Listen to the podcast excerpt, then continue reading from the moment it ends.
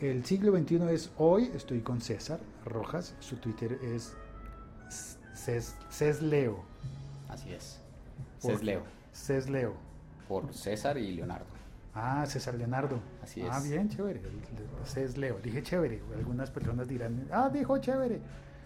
Sí, em, César trabaja en una revista que se llama Arcadia, es una revista bellísima que tiene un énfasis en, literatura, pues un énfasis histórico en la, en la literatura y en las artes, las que no miran las otras revistas, y, además se ha estado metiendo en cosas digitales y por eso pues César... Pero además, perdón, eh, pero además eh, cine, teatro, artes plásticas, que ya pues digamos que la, de la cultura en general. Sí, tradicionalmente se hablaba principalmente en literatura, pero vimos que es importante hablar de la cultura en general como en un espectro más amplio. Sí, y, me parece interesante que además cuando hablan de esas otras artes, también lo hacen con otra mirada, porque es, eh, es decir, no es como que como que las películas de Van Damme o de o de los lanzamientos que puede que aparezcan, pero yo veo que hay una, una mirada distinta, un enfoque distinto en, el, en, la revista Arcadia, que también está disponible en web para quien esté oyendo. Sí, en www.revistaarcadia.com. Estás escuchando un podcast de laliga.fm.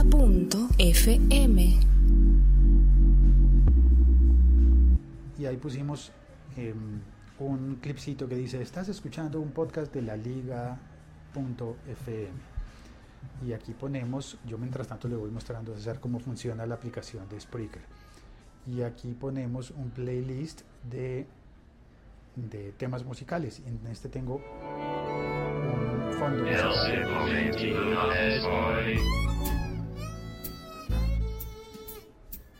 Y ya, y esto es pero no alcanzo a ver el... Justo en este momento se ocultó la barra de volumen, que puedo bajarle el volumen y quería bajarle el volumen porque el sitio en el que estamos, que es RPM Records, es una tienda de vinilos en Bogotá, en, en lo que se ha llamado la zona rosa de Bogotá. Un poco cuando surgió Zona Rosa era como inspirada en la zona, la zona rosa de Ciudad de México, pero pues, no sé, creo que México ya superó la zona rosa o algo así. Ya tiene varias además. Ya debe tener varias. Bueno, y nos reunimos, yo me tomé el atrevimiento de poner esto a grabar, porque César me dijo, quiero hablar de podcasting, vamos a hacer un artículo sobre podcasting, ¿verdad? Así es, así es, es eh, de, lo poco que puedo adelantar de la próxima edición. Eh, es que queremos hablar de podcast y particularmente queremos hablar de de qué tanto se ha extendido este fenómeno en Colombia. Entonces adelante, lo que ustedes van a oír es una como una especie de, de ¿cómo se llamará? ¿Una entrevista mutua? Sí, una entrevista doble, yo creo. Algo así. Eh, yo, pedí brownie, César no. No, yo solo el, el tintico. Café. Eh, usted ya estaba en radio y si ya está en radio, ¿por qué hacer por podcast? Porque la radio es insuficiente. Yo trabajo en radio y agradezco el trabajo, pero al mismo tiempo veo muchos vicios en la radio, especialmente la radio comercial, bueno, y la pública también. Han incurrido en grandes, en grandes vicios, a la vez que han sido muy útiles durante 100 años para, para el desarrollo de la sociedad. Hubo una época en la que la radio conectaba a través de las distancias y hacía que las familias se reunieran en, torno al reproductor de la radio, a oír las, a oír las novelas, las radionovelas y construía sociedad en esa época. Pero al mismo tiempo se fue quedando, en mi opinión personal, estrictamente personal, se fue quedando con ese modelo de unidireccional en el que la radio habla y el pueblo escucha y el tiempo cambió, los, tiempos han cambiado, los tiempos de la masividad para intentar construir y unificar naciones creo que dan paso a nuevos tiempos en los que la diversidad es importante. Entonces, en España, unificar tantas, tantas, eh, tantas provincias y yo creo que debió requerir de leyes como las franquistas, pero a la vez eso generó muchísimos resentimientos y muchas cosas difíciles. Y siento que Colombia es un país de regiones, igual que España, mucho más notorio en Colombia que en otros países de América, que en otros países hispanohablantes. Y en ese sentido, en Colombia tenemos una idea de que la radio, a pesar de que se hace en las ciudades y en los pueblos, la radio, toda la radio habla como la capital. Perdió, perdió, no perdió, no, niega un poco el derecho a los acentos y el derecho a disentir. La radio está diseñada por regla general a que a todo el mundo le guste lo mismo, en las músicas, en las noticias y en los contenidos eh, generales. Y eso deja por fuera a mucha gente. Cuando aparece el podcast, a mí me parece maravilloso porque de repente un programa de radio que yo hacía sobre música ska, lo cortaron eh, porque no servía para los propósitos de la, de la emisora, pero había un montón de gente en la ciudad que se movía con esa música como, como ritmo vital y como eje de su vida, como, como tribu. Y luego pude sacar ese, ese programa como podcast. Y ahí entonces el hecho de no ser masivo se convierte en una ventaja y no en, un, y no en algo en- y no en algo que le reste mérito. ¿Esto fue hace cuánto? Eh, seis años por ahí, más o menos. O sea que es como de los precursores del, del podcast aquí en el, en el país. No sé qué tan difundido está además. Yo creo que soy un gran entusiasta, pero no precursor. De hecho, esta tienda en la que estamos, uno de los dueños, eh, Julián, hizo el primer podcast que yo oí. Lo llamó, eh, si no estoy mal, el, eh, el tape, el eh, home tape, ahora se me olvidó. La idea de él era pasar en podcast lo que se pasaba antiguamente en un cassette. Mixtape, el mixtape se llamaba. Entonces él juntaba canciones, él, que es editor de video, hablaba de las canciones, las, las buscaba, las ponía porque le gustaban a él y entre las canciones las presentaba y lo estaba haciendo con un, con un Mac en aquella época, creo que lo estaba haciendo con, con el programa GarageBand. Ponía las canciones, las hablaba y se las enviaba a los amigos. Esa era la lógica, como, como un mixtape hecho en un cassette. Entonces él, qué sé yo, una vez al mes grababa unas canciones y las mandaba y ese fue el primer podcast que yo oí. Cuando entré a la plataforma a oír el de un amigo, compañero de trabajo que me había mandado un- una grabación para compartir canciones, encontré que había más. Y allí vi uno de video, por aquella época había podcast de video. Pues sigue habiendo, Ajá. pero, pero no había tomado tanta fuerza YouTube, entonces eh, la gente estaba apuntándole al video, Ajá. al podcast de video. Vi uno y había uno que se llamaba Paro Diario con Santiago Rivas, que después trabaja, después ha trabajado en programas de Sí, televisión en Señal Colombia. y demás cosas. Bueno, y pero pero y después de tanto tiempo, ¿sí es algo que se haya difundido o sigue siendo algo de un nicho muy pequeño, de un grupo muy pequeño que está haciendo podcast y otro grupo también muy restringido que lo escucha o es algo que ya tiene que ya tiene masa, que ya tiene Yo pienso que pasan las dos cosas. Que va creciendo, pero sigue siendo nicho. La magia y lo, lo que podría permitir que crezca mucho más es que al ser un nicho no restrictivo, sino que permite la especificidad en, varios, en, varias direcciones, estoy hablando raro, ¿no? Tal vez no se entiende. eh, eh, digamos que sería el nicho de la gente que oye podcast, que inicialmente es de geeks, pero entre esa gente aparece un, un nicho distinto de geeks a los que les gusta la historia y se dedican y les gusta oír podcast de historia. Pero también están los que entraron por ser geeks, pero les gustan los cómics y se dedican a oír podcast de cómics. Ok. Hay, hay un tema con los podcasts y precisamente que rescata algo que antes era más común en la radio y es este formato que tenemos en este instante de una conversación larga, de corrido, que en la radio tradicional o nos interrumpen con canciones que tienen además compromisos comerciales Ajá. o nos interrumpen con la, pues, con la pauta comercial. Entonces el podcast a veces tiene esto que, que es, que es largo y que puede durar 20, 30 minutos de dos personas hablando y, y uno a veces es escéptico con que alguien se tome ese tiempo de escuchar. Más aún, hay podcast de episodios de tres horas. Entonces al principio cuando la gente, digamos que gente común que no está familiarizada con los podcasts, les dice uno, no, es un audio de tres horas, dicen, ¿qué? Pero ¿cómo voy a oír yo un audio de tres horas? Y ahí uno tiene que entrar a explicar, no, mira, pero es que hay una magia, eh, un- una magia especial que podemos hacer porque somos magos y esa magia se llama pausa. Ok. Es, es, si fuera radio, sería no lineal. Eso es difícil de explicar. Eh, no tiene que ser continua. Tú puedes detenerlo y retomarlo después de la misma manera que se retoma una lectura de un libro o de una revista. Y de hecho, yo he encontrado que mucha gente habla del podcast como hijo de la radio, sucesor de la radio. Y hay mucha gente que piensa, yo trabajo en radio, yo quiero hacer radio, voy a hacer podcast.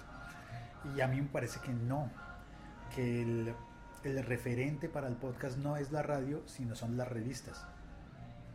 Porque analizándolo, es un contenido que aparece periódicamente. La radio siempre está ahí, no es periódica. Es- tiene que estar encendida siempre. Ajá. Pero un podcast no puede estar encendido siempre y no tendría sentido. Aparece periódicamente, algunos serán mensuales, otros quincenales, otros diarios, como las revistas. Ok.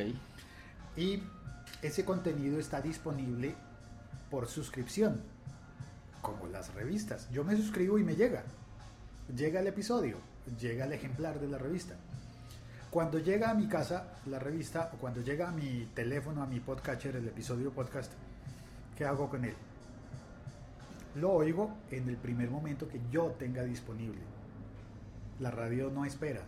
La radio te exige que e intenta acoplarse y hacer programas por la mañana para acompañar a la gente que se está levantando, programas por la tarde para acompañar a la gente que va a volver a la casa desde el trabajo, pero tiene que sincronizarse con las horas del día. En el podcast y con las revistas es el medio el que se sincroniza obligatoriamente con el tiempo del lector. Y uno puede poner una, doblar la, la punta de la hoja y decir, ya me tengo que ir al trabajo. En esta parte ¿Qué es, voy. qué es lo que tiene, digamos, eh, herramientas, de, hablemos de algunas más conocidas como SoundCloud, que de alguna forma uno marca? ¿Dónde quedó? Sí, en SoundCloud uno puede poner un comentario en un punto exacto. En eso es pionero y nadie más lo ha logrado hacer. Poner un comentario en un momento exacto del episodio podcast. Es una forma de marcar. Sí, es una forma de marcar. Muy bien. Pero también hay, pero eso digamos que cuando usted lo hace con la aplicación nativa de, de Apple Podcast, simplemente la aplicación sabe dónde va usted. Usted la cierra y cuando la abre de nuevo y va a continuar, ahí está en el punto en el que iba. Y Más aún con iCloud y con, y con este tipo de sincronizaciones, ya no lo hace solamente la aplicación podcast, sino que muchos otros podcatchers se sincronizan entre aparatos. Entonces yo puedo llegar en el, en el- si tengo un Mac en la casa y estoy oyendo un podcast, me voy para el trabajo y, y lo abro en el, en el iPhone y continúo oyendo donde iba. Y cuando llego a la casa y me voy a las... Imaginémonos que somos ricos y que tenemos una sala de entretenimiento donde hay un Apple TV, sí. ahí puedo seguir oyendo donde iba. Y en su experiencia, de lo que usted puede conocer de sus, digamos, a ver si nos funciona la palabra, de sus podcast escuchas, Ajá. de sus oyentes, eh, ellos, esta es la dinámica, es- ese es, ese es su, sus hábitos de escucha de podcast. Es como voy a escuchar ahora que puedo cinco minutos, pero me distraje o me aburrí o me perdí, luego, luego retomo y es, es interrumpido. Sí. Puede ser interrumpido con los podcasts de larga duración, pero también puede ser de hábito. Entonces, al comienzo yo con vicios de radio empecé a hacer mm, el podcast del siglo XXI soy como diario, porque descubrí que con, que con la aplicación de Spreaker lo podía hacer diario mucho más fácilmente, no requería tanta tanto trabajo y tanta parafernalia, sino que era más fácil. Ah, se puede hacer a diario. Bien, hagámoslo, intentémoslo así. Con el vicio de radio yo pensé, hay que hacerlo de un minuto, porque es que es a diario. Y luego empecé a recibir los comentarios de la gente, que esto es algo maravilloso también, que en radio nadie oye los comentarios del público. En podcast sí, porque puede recibir audios y hay una cantidad de, de formas de participar. Y empecé a recibir comentarios de gente que me oía y que me decía, es que todavía no, no he acabado el, recorrido en el metro. Hmm. Mi recorrido de metro o en tren es de 40 minutos o manejando es de 40 minutos y tus episodios son muy cortos, son divertidos, puedes hablar más. Entonces como que eso me, me rompió un esquema de la radio de que tienes que ser breve y le empecé a darme permiso de conversar, de equivocarme, de confesar cosas humanas, como si un día estoy triste, ¿por qué no voy a contar que estoy triste? ¿Por qué voy a pretender como en la radio y tengo que fingir porque hay un compromiso comercial que estoy súper alegre y que voy a anunciar eh, un ron? Tengo que hacerlo súper alegre, pero yo estoy triste hoy. ¿Qué voy a hacer? en podcast puedo decirle a la gente, ¿saben qué? Me fue mal ayer y estoy muy triste porque todo me falló. Y se empieza a parecerse a un grupo de amigos, más que a un grupo de más que a un grupo de escuchas con los que uno tiene un, con los que uno tiene un compromiso y con los que no puede uno equivocarse y demás cosas. Hay, hay un par de temas que me interesan mucho y es como de ese rastreo, de, de ese estado del arte que usted ha podido de pronto ver en estos años como, como podcaster y como escucha también, ¿qué, estamos haciendo en el país? Hay, un poco lo que usted me decía hace un rato era que, las regiones pueden revivir un poco su, fuerza eh, por medio de los podcasts.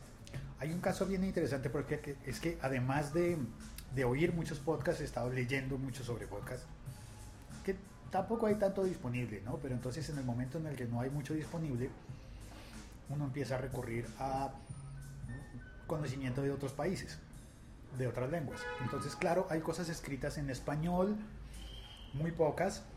Em, hay cosas escritas en inglés, hay más, pero suelen ser como tutoriales. Hágalo así, hay un tutorial eh, en, español, un libro tutorial de Milcar, que es un podcaster eh, con muchísimos seguidores en España y, en, todo el mundo hispano. Y, nada más. Y sobre teoría, que estuve leyendo, yo tengo, tengo la idea de publicar algo, a tan pronto tenga tiempo, tengo muchas ideas en la cabeza y a veces no alcanza el tiempo para todo. Encontré el texto más bonito sobre pensamiento de, desde la visión de la comunicación, qué está pasando con el podcast, es un, es un texto brasileño de compilación de experiencias. Y ahí contaban la historia de que en el norte de Brasil es, digamos, la zona más selvática del, del país, la zona de menos densidad poblacional, la zona más rural, de alguna manera, y la zona más lejana de los centros de poder político y económico. Entonces, el poder político está en Brasilia y el poder económico e industrial está en Sao Paulo y en Río de Janeiro. Todos están al sur de Brasil. Y en el norte no pasaría mucho a partir de lo que se cree de los medios masivos. Los canales de televisión y las compañías de radio están en el sur de Brasil, más cerca de Uruguay, y, en el norte, cerca de Guyanas y cerca de Venezuela, ¿qué pasa? Entonces, cuando apareció un podcast hecho por gente del norte de Brasil, el resto de Brasil empezó a conocer un acento que nunca se había podido eh, utilizar en los medios masivos de Brasil, porque era un acento minoritario y cada vez que alguien del norte de Brasil llegaba a trabajar en un medio masivo de comunicación, en la televisión, desde Sao Paulo o desde Río de Janeiro, pues le decían, tienes que modificar el acento. Y yo pensé, ah, caramba, en, en Colombia siempre nos han dicho eso. Cuando yo conozco a alguien que viene a trabajar a Bogotá y que quiere trabajar en Radio Nacional, eh, no en la Radio Nacional, sino que quiere trabajar en Caracol y en horarios nacionales, pues le dicen, no es que tú tienes que dejar de hablar tan paisa. O un pastuso tiene que dejar de hablar pastuso. O, alguien del Caribe tiene que dejar de, de hablar tan del Caribe para poder salir en televisión o salir en radio. En podcast, no. En podcast uno puede hablar y ser honesto. Por primera vez puede salir y hablar y ser honesto y decir sus palabrotas, decir sus errores gramaticales y utilizar su acento. Porque es libre.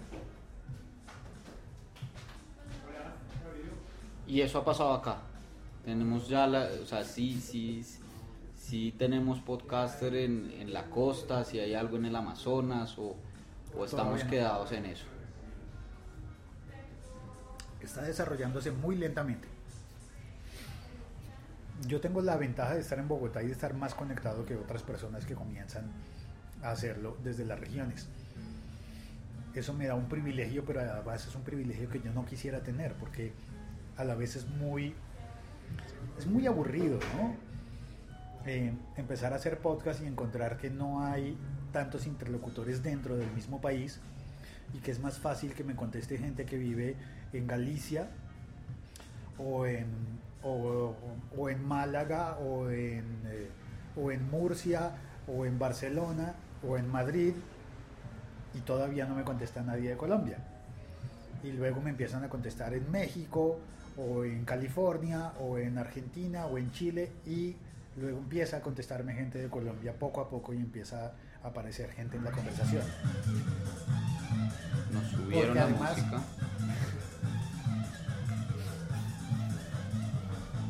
Pongámosle pausa mientras pedimos bajar la música. Ya pedimos que le bajaran el volumen a la música, Perfecto. pero además es difícil. Están vendiendo un vinilo, entonces el señor pidió oír el vinilo, Claro. pues ¿cómo le dice uno que no? Claro, Está bien. claro. Punto medio. ¿En, en qué íbamos? Pues que, la, que el- los, sus primeros seguidores en el, en el podcast fueron extranjeros y poco a poco empieza a recibir eh, comentarios de acá, de Ah. colombianos. Una cosa que me parece muy bonita es que yo no diría seguidores, sino que lo, lo percibo como una conversación en la que todo el mundo tiene voz. No es como la radio en la que uno tiene el micrófono y el otro aguántate, sino que como acá el micrófono es el del teléfono, pues es muy fácil de acceder a ese micrófono. Y, y entonces se generan conversaciones que son conversaciones públicas y que uno, que uno puede oír puede participar en la conversación de manera pasiva o activa, pero es un- uno quien lo decide. Entonces, el- yo diría que el primer, el primer, la primera cosa que yo detecto como error de venir de radio y empezar a hacer podcast es creer que basta con hablar. No se puede concretar un proceso de comunicación solo hablando. Ahí es necesario, es imprescindible oír para poder hablar. O si no, no hay comunicación. Hay, qué sé yo, hay onanismo o algo así. Em, pero entonces empiezo a hablar con gente de otros países y luego empieza a aparecer gente en Colombia. Y curiosamente, es en Cali y en el Valle del Cauca donde hay más personas eh, haciendo podcast en, un momento. Eh, hace un par de años aparecen en Cali y, y algo en Bogotá, hay unos intentos en Medellín, pero digamos que los intentos de Medellín están más, más ligados al, a la idea tradicional de la radio. Gente de radio haciendo podcast. Funciona, es chévere, pero falta entrar a la comunidad e interactuar. Eso para mí ha sido difícil porque implica desaprender, olvidar cosas que uno había aprendido para hacer radio.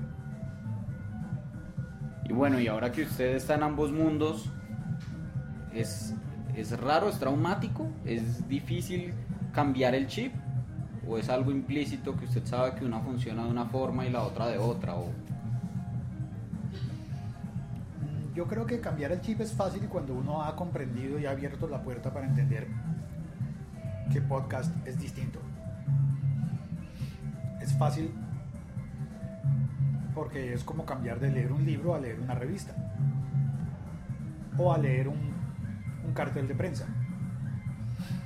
Entonces, se puede cambiar, pero sí creo que me ha implicado desde el... Yo creo que esto ya no se está oyendo bien, ¿o sí?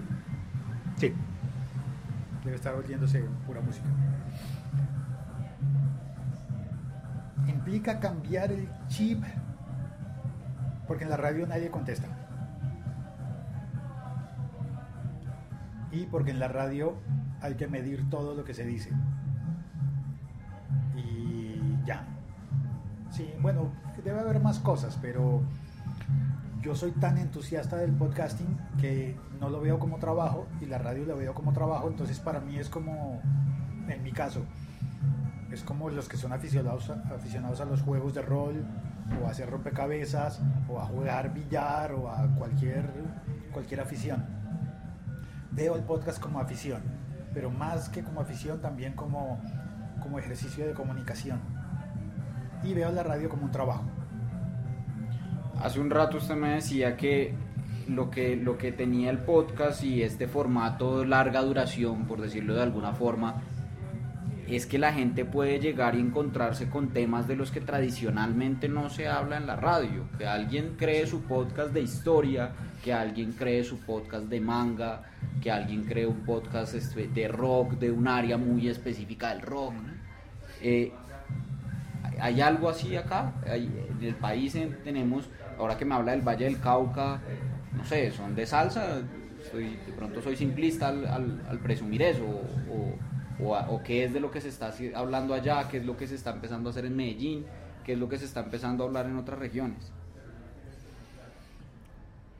En el Valle del Cauca hay geeks. Yo no sé si será porque porque hay un, un gran como como una incubadora de, empresas en Cali, pero hay, hay geeks y hay gente como, como en el ámbito geek. En el Valle del Cauca está Mager, en Buga, está Temperita en Cali, y curiosamente Alexandra no siguió haciendo podcast, pero era bien interesante porque ella trabajaba en medicina y hablaba de cosas de medicina. Okay. Y contaba historias de, creo que estaba haciendo su rural en un, en un hospital, y entonces contaba cosas de fisioterapia y de repente se enganchó con, con una clínica de fisioterapia con, con una podcaster española que, que, es fisioterapeuta que, y que además de ser española de fisioterapeuta es ciega, que la población ciega es bien importante para el podcasting porque es un medio ideal para, para ellos. Y mm, como que empezó a, a, a moverse mucho en el Valle del Cauca. En Medellín, por otro lado, está el de Gabriel Posada, que hacía radio antiguamente, entonces hace ejercicios parecidos a los de la radio. Y está Santiago Ríos, que hacía, trabajó en radioactiva y fue como muy de radio. Creo que él se cambió de, de renglón económico, dejó de hacer radio, me parece que trabaja con algo de, de innovación para la ciudad o alguna cosa por el estilo. Y eh, se cambió y está haciendo su podcast sobre emprendimiento. Y, y, me parece que ha funcionado mucho más bonito desde que habla de emprendimiento que dejó de hablar de música. Yo, yo he tratado de hacer lo mismo. La música como que me invade y siempre está ahí, pero descubrí que hablar de música es tan vacío. Es como... El mundo cambió, ¿no? Entonces antes antes la persona que sabía toda la formación de las bandas era un sabio, era alguien que, que tenía grandes posibilidades de vivir de su conocimiento. Pero eso cambió, eso ya no... Saber de música es eh, como saber de fútbol, no necesariamente eso te convierte en un cronista deportivo que se va a ganar la vida con eso. ¿Y ahora de qué, de qué habla? ¿De qué prefiere hablar? Yo lo que llevo es un diario tecnológico un diario de vida en torno a la tecnología, que tiene mucha música involucrada, pero que habla sobre aplicaciones, habla sobre empresas de proveedoras de internet y habla de cosas que descubrí que pasan igual en todas partes del mundo. Suelen ser cosas geeks en muchas ocasiones, pero es que hay geeks en todo el mundo. Bueno, y ahora que hablamos de lo tecnológico y que estábamos hablando de Spreaker, pasemos a la, a la parte técnica del podcast. En el sentido más básico, yo me imaginaba grabando un audio y luego subiéndolo quizá a Adobe Audition o Audacity, que es gratuito, Ajá. Y, y crearme algunas cortinillas con sonidos gratuitos. Eh, ¿Cómo lo hace usted? Yo empecé así. Tenía la ventaja de que por el trabajo tenía Pro Tools. Entonces era una herramienta mucho más potente que Audacity. Y con eso monté los primeros podcasts grabándolos en Pro Tools y subiéndolos a una plataforma de manejo de podcasting que era Podomatic. Nunca fui tan geek como la gente que grababa sus audios y los alojaba en su propia web y creaba el feed, escribía a mano el feed. Para mí hay que saber mucho de programación para eso. Y ahora hay plataformas que lo permiten, que permiten hacer eso muchísimo más fácil. Entonces yo grababa así, subía los audios y, y ya, como que tenía esa visión muy formal. Luego cuando aparece Spreaker, al comienzo aparecieron SoundCloud y Spreaker, casi que simultáneamente. Pero SoundCloud se enfocó más para músicos. Y Spreaker se fue enfocando más para podcasters. Está una plataforma muy importante para el mundo hispano que es Evox, que recopila audios, la gente sube sus audios de la manera tradicional, los graba y los sube. Y allí hay una biblioteca enorme de audios disponibles en todos los temas, en todas las categorías y eso es muy importante tener, tener cosas interesantes que oír. Entonces Evox dio un punto de encuentro, una gran biblioteca de audios. Y Para es- hacer las cortinillas, para, para poner pausas, Para para, oír. Para oír. para oír, para encontrar cosas como que es que yo soy aficionado a, qué sé yo, a, manga o a, pero más concretamente a hentai. ¿Y qué hago? No se consigue nada, tengo que leer fanzines en, japonés o qué hago. Pues hay, uno entra a iVoox y busca hentai y hay podcasts hablando sobre hentai y uno puede entrar allí y buscar casi cualquier tema y algo encontrará que hable de los temas que a uno le interesan. Porque además es como la biblioteca de Babel de la radio hispanoamericana. También se suben contenidos de radio, entonces también se pueden encontrar allí programas de la cadena SER, pero también se pueden encontrar de la radio eh, independiente Radio Macondo de Cali, que es uno de los, de los que ha empujado fuerte hacia el podcasting, aunque a mi modo de ver han perdido, han perdido un poco la fuerza dentro del podcasting y se convirtieron más en portal de contenidos. Pero mm, hay de todo allí en Evox para oír. Cuando aparece Spreaker y le da a uno la posibilidad de utilizar el teléfono para grabar y subir de inmediato, hay otro boom que es de grabe usted. No solamente los que se habían puesto en el trabajo de, conseguir las cortinillas y conectar un micrófono a la computadora y- y conseguir el Audacity, sino que ya se hace mucho más fácil y entonces aparece alguien que, que empieza a compartir sus, sus experiencias en cualquier, en cualquier tema. La mayoría de veces, por ejemplo, es muy fácil compartir sobre series y películas. Y uno empieza a encontrar reseñas de usuarios normales. No hay que ser Film Affinity para calificar una película. Claro. Y hay gente que dice, oigan, vi tal película y me pareció muy buena, en cambio tal otra, no, no, no". Cualquiera puede hacer su crítica cinematográfica. Y suena divertido. Y empieza a ser importante. Es como en un episodio podcast eh, que yo hice hace un tiempo retomando una, una entrevista vieja a Isaac, a Isaac Asimov. Él decía que en el futuro va a haber maestros va a, haber, va a poderse equilibrar la balanza y tener un maestro para cada estudiante, gracias a las tecnologías. Muchos aprendiendo y muchos enseñando, distinto a lo que pasaba antes, que era unos, uno enseñando y muchos aprendiendo. Sí. Y mm, el, el podcasting lo que hace es permitir que las conversaciones sean abiertas y que haya mucha gente conversando. Bueno, y entonces, cuando usted descubre esta aplicación, se queda con Spreaker.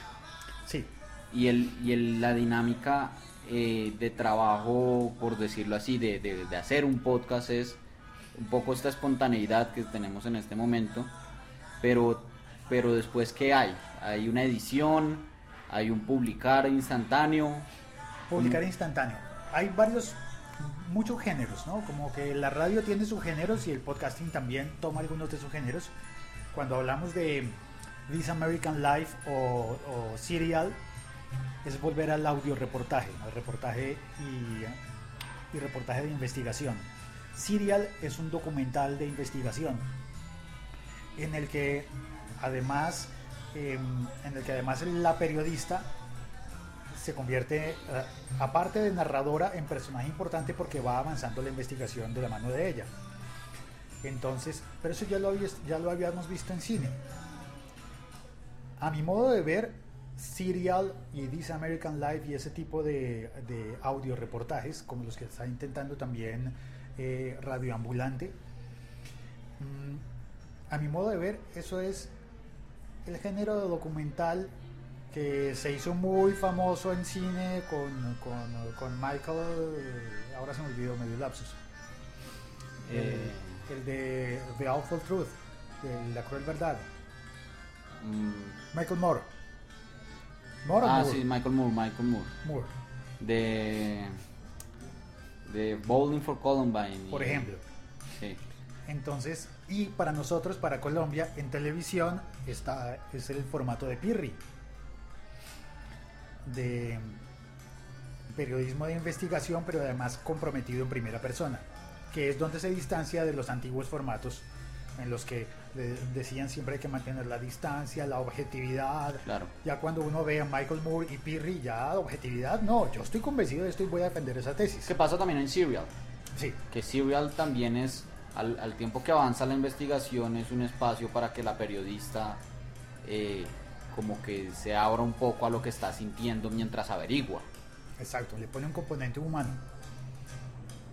Que ese tipo de componentes humanos no son tan, no son, no son tan permitidos en los medios convencionales. De la misma forma, me imagino que para los medios escritos, em, pues creo que si alguien dice en una revista, no es que voy a hacer una crónica, ok, la crónica la tienes que hacer a partir del personaje, no, pero es que a mí me tocó meterme en la situación del personaje, no, no, no, no, no, desde el personaje. Así lo hace Radioambulante.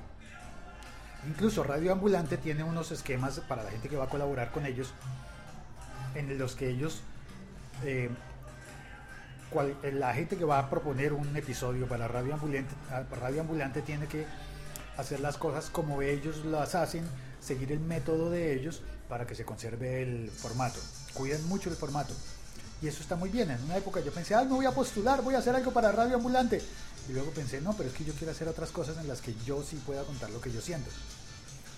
Porque un poco, en mi caso,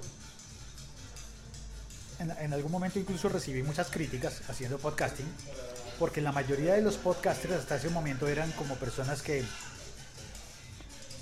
que querían hacer radio aficionada. Sin trabajar en radio, querían llegar al punto de trabajar en radio. Entonces me encuentro con muchas personas que quieren un micrófono mejor, eh, insonorizar, hacer un estudio donde no haya, donde no, no haya ruidos externos. Y desde mi punto de vista, yo lo que quería era romper con todo eso. Entonces empecé a utilizar el teléfono pelado y a hablar en la calle. Y a dejar que los ruidos de la calle estén presentes. Le dan cierta naturalidad. Y hubo un momento en el que un podcaster de, de, de México, de Ciudad de México, y uno, y uno de Málaga, en España, jugamos con ellos porque uno de ellos dijo, lo que tú haces es reality. Y otro dijo, no, lo que tú haces es verité. Entonces fue muy bonito para mí ese momento de la carrera de podcasting creciendo, haciendo tonterías, compartiéndolas con el mundo y que haya alguien en España que diga, es que esto pe- se parece a los realities de televisión.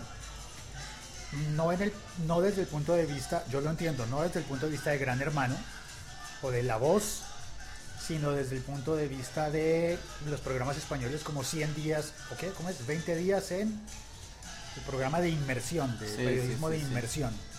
Sí, sí, sí. Em, Aquí fue famoso por el reportaje que le hicieron a Carlos Matos, no lo vi, el, de, no, no lo el vi. de Hyundai, Ese no, me lo perdí. en, una, en la casa que él tiene, la mansión en, en Cartagena y bueno, su ascensor, pues Este, ese es otro tema. Pero, Creo que se llama 21 días, el, el- un formato en el que en el que homeless, los sin hogar, los sin hogar, la- las personas que no tienen donde dormir, que duermen en la calle. La periodista va durante 21 días a documentar cómo se duerme en la calle y su compromiso es dormir en la calle durante 21 días. O irse a un pueblo de tradi- o irse a un poblado maya en la Riviera, pero a vivir como la gente de, la- de etnias mayas. O meterse en cualquier cosa, ser surfer durante 21 días y mostrarlo. Y, y del otro lado, desde México, el podcaster mexicano decía, no, eso es verité, con el concepto del cine documental, el concepto eh, básico del cine documental de pon la cámara y deja que aparezca la verdad, Lo que tenga que aparecer. lo que tenga que aparecer. Mm. Entonces esos dos conceptos igual me parecieron muy bonitos y jugamos a hacer una votación y que la gente votara si, eh, si este podcast debería llamarse reality o verité. Y al final ganó la votación por reality, aunque a mí en el fondo me gustaba más el concepto del verité. Deja que pase lo que de verdad ocurre. Y eso para mí es como deconstruir los conceptos de radio. Es que no se te entiende porque hay mucho ruido. La realidad es así, ¿qué vamos a hacer? Les- lo estoy mostrando. Esto se va así tal cual a la red, Sí. con la música de fondo. Bueno, hay un, un, un mínimo de calidad, ¿no? Entonces, eh, yo puedo revisar y decir, uy, no, se dañó la grabación. Eso, no- eso pasa en todas partes, ¿no? Es decir, si fuera cinema verité, alguien podría decir, se veló el rollo. No sirve, no, no es inteligible. Bueno, hay que sacrificarlo. Pero si se entiende, sácalo. Y también darle poder al oyente, un poder que en radio y en los, y en los otros medios no existe. Y el poder al oyente está en la pausa, en el adelantar y en el retroceder. Varias veces me ha, me ha pasado que, la que hay personas muy acostumbradas a la radio, que por ejemplo cuando empecé a publicar el podcast en el blog en el tiempo, publiqué un episodio que hablaba, no me acuerdo sobre qué, sobre Roja Directa, el portal para ver fútbol Sí, sí, sí. pirata. Sí, sí, sí. Y el episodio duraba nueve minutos. Es un episodio promedio de una duración para mí aceptable. Pero alguien me comentó, no voy a desperdiciar nueve minutos en oír eh, eso. Y yo pensé, esta persona no sabe que existe la barra de adelantar. Era como tan básico como que si todavía no llego al punto, si todavía el programa de audio no llega al punto que tú quieres, adelántalo. Si te gustó tanto que lo quieres volver a oír, retrocédelo. Y más aún, muchas aplicaciones de, de- de escuchar podcast permiten oír a velocidades distintas. Y entonces nos, nos acercamos al público ciego. El público ciego que tiene, que tiene aplicaciones de voiceover para leer la pantalla de su computadora o de su teléfono, está acostumbrada, e- ese, público está acostumbrado a oír indicaciones vocales muy rápido. Entonces, los lectores de pantalla sería, sería muy aburrido para una persona ciego, ciega eh, tener un lector de pantalla que le diga botón de inicio, botón de compartir, botón de volver atrás. ¿A qué horas termina uno de leer una web así? Entonces para ellos dicen botón de inicio, botón de cortar, como las cláusulas legales de la cuña, de las cuñas de, Sí, sí, sí. de alcohol y de cigarrillos. Todo pasa muy rápido, se convierte más que en palabras en un código auditivo. Entonces la persona ciega reconoce eso y lo lee de una manera distinta. Sabe lo que ya, lo que están diciendo allí y entonces es capaz de oír mucho más rápido. De la misma manera, uno dice, esta información está muy interesante, pero tengo poco tiempo. Quiero oírla a 2x. Y la oye al doble de la velocidad. No como ardillas, sino que tienen unos eh, algoritmos de compresión de tiempo. Y uno oye todo más rápido. Ok. Y uno decide, este podcast que tiene música lo quiero oír a 1x, a, la- a la velocidad natural, normal. Pero es como si uno fuera a leer revistas y hubiera tomado un curso de lectura rápida. Y uno dice, este artículo es informativo, quiero, lo quiero ya. Y con lectura rápida llega hasta el final del, del artículo. Ya. Pero otro de repente es literario y uno dice, ah, quiero leerlo despacio porque tiene imágenes. Eso es poder del lector. Eso no, está en man- no está en manos de, de quien habla decidirlo. Posiblemente preverlo, pero no decidirlo. Entonces se distancia mucho de la radio. Félix, si alguien quiere empezar, tiene esta idea, ya, ya dejamos claro que quizá no sea un camino para llegar a la radio, puede que sí, puede que no, pero si alguien está con la idea de que quiere empezar a decir cosas con cierta periodicidad en, en la red, en, en un formato de audio, ¿por dónde empezar? O sea, ¿qué, qué, qué recomienda usted? Como, ¿Hay un camino? Yo sí recomiendo un camino que es empezar por oír. Cuando me he encontrado con gente que quiere trabajar en radio, que, suena, que sueña con trabajar en radio y se mete a hacer podcast porque sueña con trabajar en radio, es gente que está muy ansiosa de hablar. Y eso es un ejercicio que no conduce, no conduce muy lejos. Es como si alguien estuviera, se sintiera muy solo en su casa y entonces se pone a hablar con las paredes o con las puertas o con...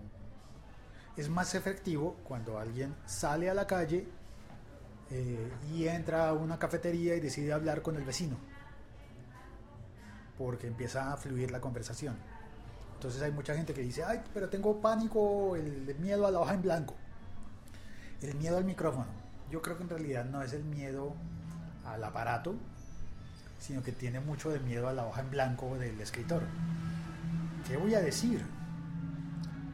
Es, más, es mucho más importante en audio el qué voy a decir que el cómo me veo. Cuando es con cámaras es, ay, cómo me veo. También está el componente de cómo me oigo. Cuando no conozco mi voz y la oigo por primera vez, me sorprendo. Pero aparte, ¿qué voy a decir? Si lo que digo es lo suficientemente interesante, así mi voz parezca fea, la gente me va a escuchar porque tengo algo interesante que decir. ¿Y cómo encuentro algo interesante que decir? O yo sé mucho y estoy ya consagrado, soy un profesor universitario con PhD, con doctorados y sé mucho, o yo entro en una conversación. Es más fácil entrar en una conversación. Y para entrar en una, conversación es imprescindible oír.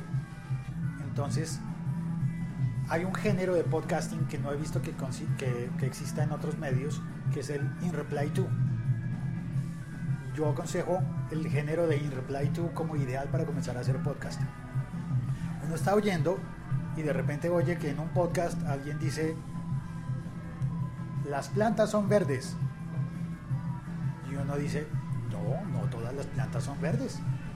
Hay unas que son rojas. Yo conozco una que es roja. Entonces puede grabar un episodio in reply to diciéndole a ese podcaster, oye, yo conozco una planta que es roja. Y se llama tal y, y es roja porque tal cosa. Y con eso tiene ya un gran episodio podcast que además puede apalancarse porque está hablando con uno que ya, que ya existe y que ya habla. Y cuando lea, y cuando, y estoy, estoy seguro de que entre los podcasters no existe el ignorar de la misma manera que existe en la radio. Claro. Ahí usted me hace pensar en algo que, que, de- que hemos obviado todo este tiempo y es que es algo como muy individual. Por naturaleza el podcast es así, es algo de uno solo o, o cómo coordinar.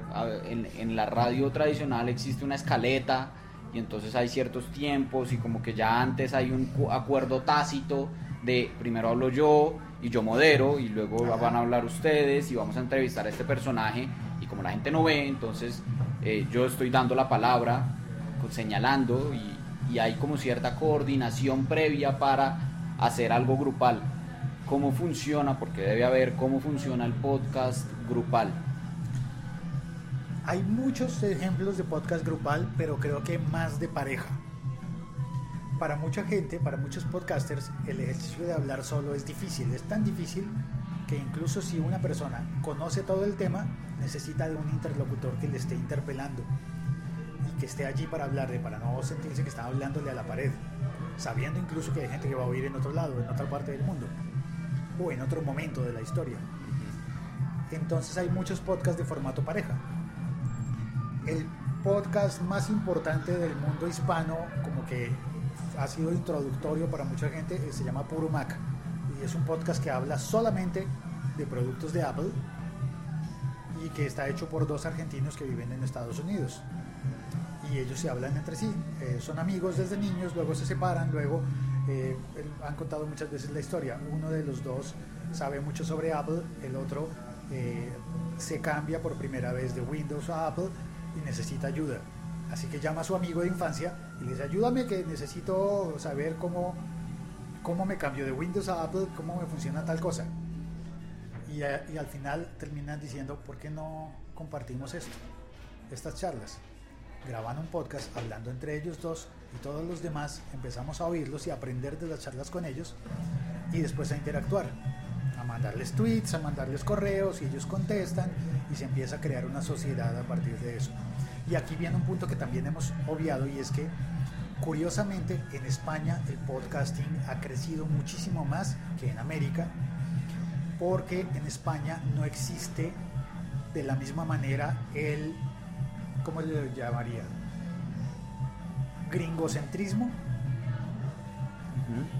Entonces, al ser España un, país en el que el nivel de penetración del idioma inglés es tan bajo y el, y el gusto por hablar el castellano y, los, y, los, y las lenguas de España es tan importante, entonces no están mirando a Serial no están oyendo a Serial de la misma manera que acá la gente dice, ah, Serial, oh, This American Life.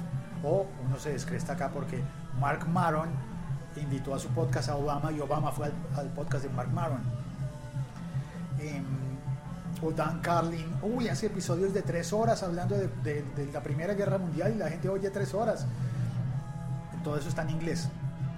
Eso hace que la difusión del podcasting sea muy restrictiva a ciertas, ciertas escalas sociales. En España no. En España hay podcast de humor básico, popular, eh, grosero, adolescente, eh, fino, eh, de todos tipos. Y en España empieza a generarse eso en español. Mientras que en América hay mucha gente que se considera adelantada y que quiere aprender de podcasting y está mirando a los Estados Unidos. Eso hace que se dediquen a oír podcast en inglés y se desarrolla poco el podcast en español. Y ahí es donde está el mérito de, Puro Mac, porque estando en Estados Unidos lo hicieron en español. Uno de los, de los dos eh, uno de los dos participantes dijo yo quiero tener mi vínculo con mi idioma de, de mi país natal. Hablan inglés todo el tiempo, toda la vida, y encontró un espacio para hablar en español, que fue el podcast. Y a partir de ahí creo que entramos muchos a oír eso. Con más gente es caótico, es más difícil, necesita más preparación. Si, si, yo, si yo decido con un grupo de amigos, eh, con no sé, unos tres o cuatro, y nos vamos por lo tradicional y queremos hablar de fútbol y no sé, solo por, poner un ejemplo clásico, o si de pronto yo me pongo con mis compañeros de trabajo y decidimos hablar de cine, con más gente necesita esa preparación.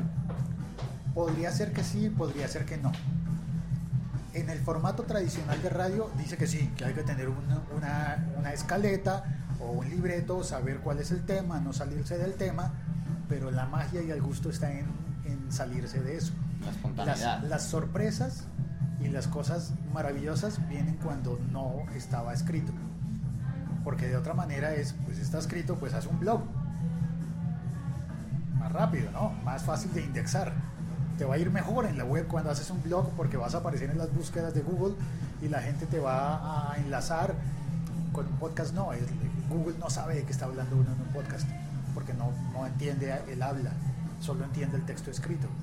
Eso es una dificultad también para el podcast pero también es una magia porque lo humano sale allí con, con, mucha más naturalidad. Entonces, y hay herramientas. Digamos que la limitante antiguamente era, ah, pero es que para eso hay que conseguir una mesa de mezcla, una consola, eh, un micrófono para cada uno y cosas por el estilo.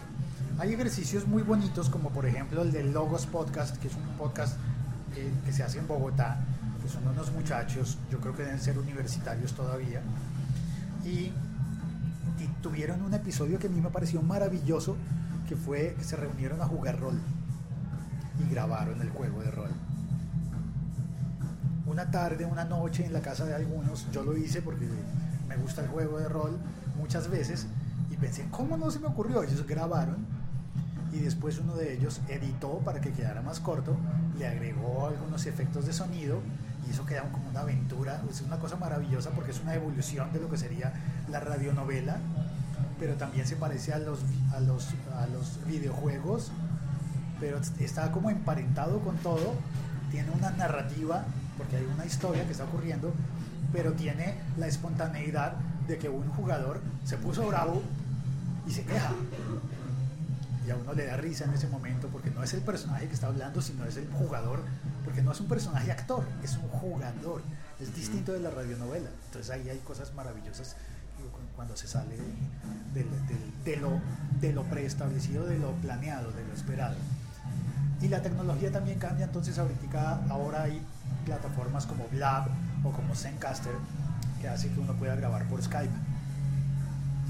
Y que cuando todo el mundo, en lugar de tener una mesa de mezclas y cinco micrófonos porque son cinco amigos, pueden estar cada uno en la comodidad de su casa y grabar desde su casa y al final hacer una mezcla, Zencaster incluso propone hacer una mezcla sola en la aplicación. Dice, no, yo, yo mezclo, usted solamente póngase unos audífonos, active su micrófono, yo grabo lo que se oye por su micrófono, como usted tiene audífonos, solo lo oigo a usted, y así pasa con las cinco personas, se conectan, hablan por Skype, Zencaster graba, Zencaster mezcla, y al final le entrega la charla eh, armada. Bueno, en teoría, ¿no? todo eso hay que pulirlo y habrá veces en que sale mejor y que, en que sale peor, pero la tecnología nos va dando cosas, nos va dando más herramientas y es que eso pasa cada semana. O sea, el que esté preocupado, el que esté preocupado por tener una mesa de trabajo con, con mezclador y micrófonos, ya no es trascendental. Hay gente a la que le gusta, le sigue gustando, pero yo lo veo como que es igual a la gente que le gusta oír los, los discos en vinilo y no en, y no en CD. Y a otros les gusta tenerlos en CD, en compact disc y no en Spotify. Y otros dicen, sí, Spotify es más fácil. Okay. Gustos. Pero no es imprescindible tener un compact disc para poder oír un disco. Okay. No es imprescindible tener una consola para poder hacer un programa, un podcast. Para terminar, Félix, ¿qué ha aprendido usted haciendo, haciendo podcast? Ya me habló un poco como de, esa, de la, lo valioso que es esa conversación y rescatar ciertos elementos humanos y, y, conocer mejor a su audiencia y que ellos lo conozcan mejor a usted además, pero, pero, pero si, si pudiéramos sacar una gran conclusión de esto, ¿qué sería? He aprendido sobre mí mismo. He aprendido a liberarme del, del, encasillamiento de los medios masivos, incluso trabajando en los medios masivos, tener derecho a tener gustos distintos, como puede ser que le guste a alguien el manga, o que le gusten las series de acción, o que cualquiera, cualquiera de los temas, y también la riqueza humana, la diversidad, oír voces distintas conocer nuevos lugares, a través de las personas. Si vuelvo a, a los medios masivos, es como si conozco el mundo a través del cine, la cantidad de películas que nos llegan de Hollywood es tan abrumadora que casi que no conozco el cine de, de verdad. Y, y, el podcast viene, puede venir de cualquier parte y uno puede aprender a hacer un montón de cosas. Puede haber de tutoriales en los que aprende literalmente aprende a hacer cosas o puede oír podcast sobre filosofía o sobre puntos de vista que pasan un montón de cosas. Yo lo veo como una experiencia liberadora, casi que casi que más que aprender es como como que me libera. Y más he estado enfrascado en desaprender que en aprender. Okay. Desaprender para buscar la libertad. Pues bien, ¿Está, muy etéreo? No, no, no, está, está claro. Félix, mil gracias. No, hombre, gracias a su merced por darme chance de hablar de esto que como no. se ve me apasiona. No, muy bien, muchas gracias. Muchas gracias. Pongamos un efecto. La música de la liga.